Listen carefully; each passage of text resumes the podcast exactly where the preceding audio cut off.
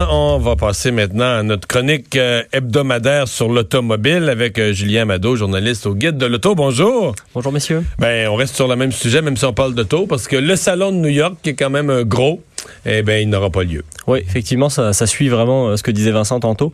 Donc là, le salon de New York est reporté. Il n'est pas annulé. Il n'est pas annulé, ouais. Il devait se tenir du 10 au 19 avril 2020, donc là, très bientôt. Et finalement, il est reporté du 28 août au 6 septembre. Donc c'est quand même beaucoup plus loin. Je pense qu'on se laisse une chance de laisser euh, tout ça retomber un petit peu. Et euh, en revanche, Genève, qui devait avoir lieu là où on- au moment où on se parle, lui a été annulé purement et simplement euh, en Suisse. Ils n'ont pas pris de chance. Et Genève, qui est un des gros d'Europe quand Oh même. oui, hein. c'est immense. Même euh, au niveau mondial, c'est un salon qui compte beaucoup. Puis là, il a été purement simplement annulé. euh, Principe de précaution, ils n'ont pas voulu prendre de chance. Et il y a aussi le salon de Pékin en Chine pour des raisons évidentes qui n'a pas qui n'a pas eu lieu et qui lui est reporté à une date ultérieure. On ne sait pas encore exactement quand est-ce que ça va se passer. Donc pour l'instant, c'est un peu flou de ce point de vue-là. Euh, après ça, la question qui se pose, c'est que vont faire les constructeurs? Ils avaient tous beaucoup de produits à présenter euh, à ce salon-là. Puis traditionnellement, New York, Est-ce qu'ils reportent les présentations, mais la présentation fait partie d'un processus. Tu fais connaître le produit, tu fais de la prévente, ensuite tu pars en production. J'ai l'impression qu'ils n'auront pas le choix de le présenter autrement par les réseaux sociaux ou C'est par... ça. On, on on suppose qu'ils vont passer par des vidéoconférences ou des choses, Ouais. des affaires de même, euh, quitte à rendre ça peut-être un petit peu plus sexy, mettons, mais il va falloir passer Mais tu par peux le pas web. reporter d'un an Non, la présentation d'un modèle. Peut-être aller à Détroit au mois de juin, début juin, mais encore là, ça va décaler toute ta stratégie de deux mois, trois mois. Tu peux peut-être pas non plus te le permettre. Tu avais peut-être prévu d'autres affaires au mois de juin. Fait que pour toutes ces raisons, on attend de voir. Nous, ce qu'on veut, c'est quand même savoir, parce qu'on est impatient de les voir, ces Mhm. Oui. véhicules-là. Mais pour l'instant, c'est vrai qu'on n'a pas encore d'informations de ce point de vue-là. Et là, il y a Ford qui a deux nouveaux modèles. Oui, alors un peu malgré eux, mais il y a deux euh, Ford différents dont les, les photos ont fuité sur Internet, et deux modèles Bronco Ok, c'est pas des annonces, ça. Non. Ça a fuité, mais je l'ai vu. Mais j'ai- j'ai. Et le Bronco, moi, à mon âge, je me souviens. J'avais un oncle qui avait un garage, puis il y avait un petit Bronco, tu sais, vraiment, de, de Ok. 6 pouces de long en Ouais. plastique. Mais c'était mythique, le, Bron- le Ford Bronco à l'époque. Oh, ouais, des de- débuts des années 70, milieu des années Oh, 70. oui, bien sûr. Mais pour l'anecdote, d'ailleurs, c'est drôle que tu en parles, mais il y a un pilote québécois très célèbre qui était fan du Bronco. C'était Gilles Villeneuve. ah ouais? Ouais, il en possédait un et Ah, euh, ouais. modifié et paraît-il qu'il l'appréciait beaucoup. Fait que, euh, mais là, ce modèle-là, le Bronco a disparu au milieu des années 90 parce qu'il y, y avait moins de tendance pour ces véhicules-là dans ce temps-là.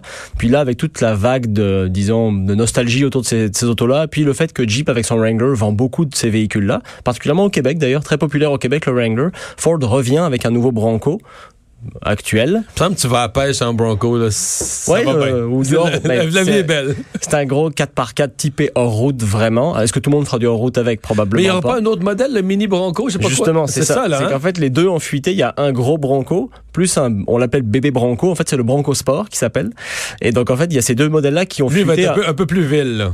Oui, c'est supposé être basé sur un, un Ford Escape, donc euh, un VUS compact classique. Il sera moins typé hors route et il ressemble un peu. C'est vrai que les mauvaises langues disent qu'il ressemble à un, un Land Rover Defender, un peu carré, un peu similaire. C'est vrai qu'il ressemble un petit peu, mais euh, en tout cas, oui, on a vu ces deux véhicules-là. Donc le gros Bronco plus typé hors route et en plus la version qu'on a vue a l'air très typée hors route, avec un toit souple, avec le, beaucoup de des pneus hors route aussi, beaucoup d'affaires très typées.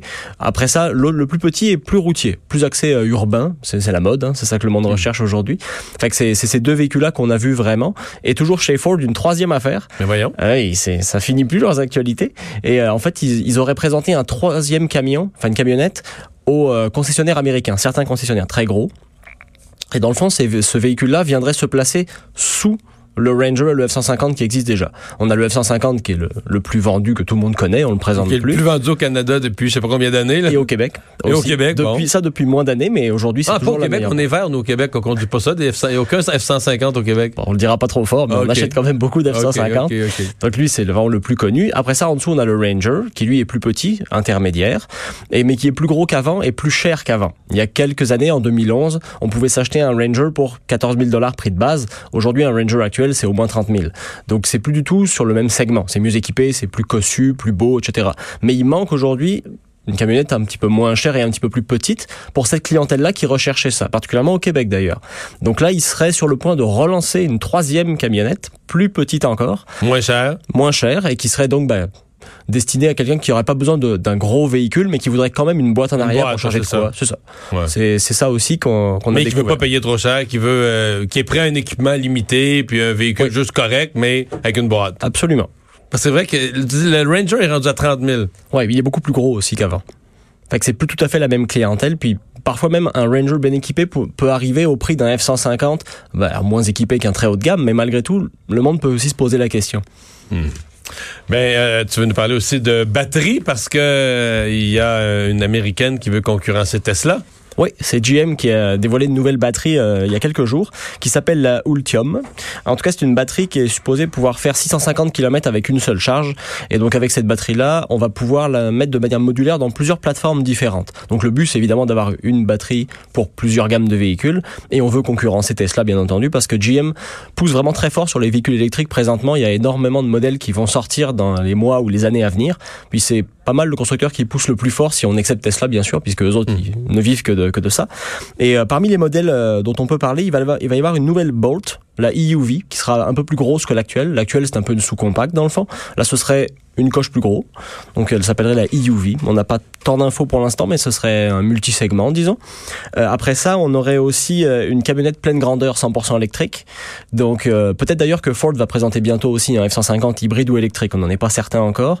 Mais, mais GM présenterait aussi une grande camionnette électrique. là, il y a un Explorer hybride. Mais c'est un peu une farce, je veux dire, la, L'économie de carburant est genre de 1 litre au 100 Là, on, parlerait vraiment de, 100% électrique à grosse batterie. Ce serait vraiment une autre affaire. Parce que euh, la question se pose, un hybride, mettons que tu sauves, comme je viens de dire, 1 litre au 100 km, ça vaut-tu vraiment la peine? C'est la consommation moyenne passe, mettons, de, de 12,5 à 11,5, où j'invente des chiffres, ou de 13 à 12 ça vaut-tu vraiment la peine d'avoir une pile au lithium puis tout l'arrière? Non, c'est beaucoup pour les véhicules des années 2000 où il y a eu des hybrides légers, mettons, avec des très petites batteries où effectivement on n'économisait pas beaucoup. Ça, c'était pas intéressant. En revanche, parfois, par exemple, le Toyota Highlander, un gros VUS intermédiaire, lui, on peut économiser, on, on divise pas par deux, mais on peut baisser de moins 40%. Là, là, là, il y a une. Donc là, c'est intéressant. C'est ça. Ben, merci beaucoup. Merci. Au revoir. Julien Amado, journaliste au guide de l'auto. Et on va passer au buzz.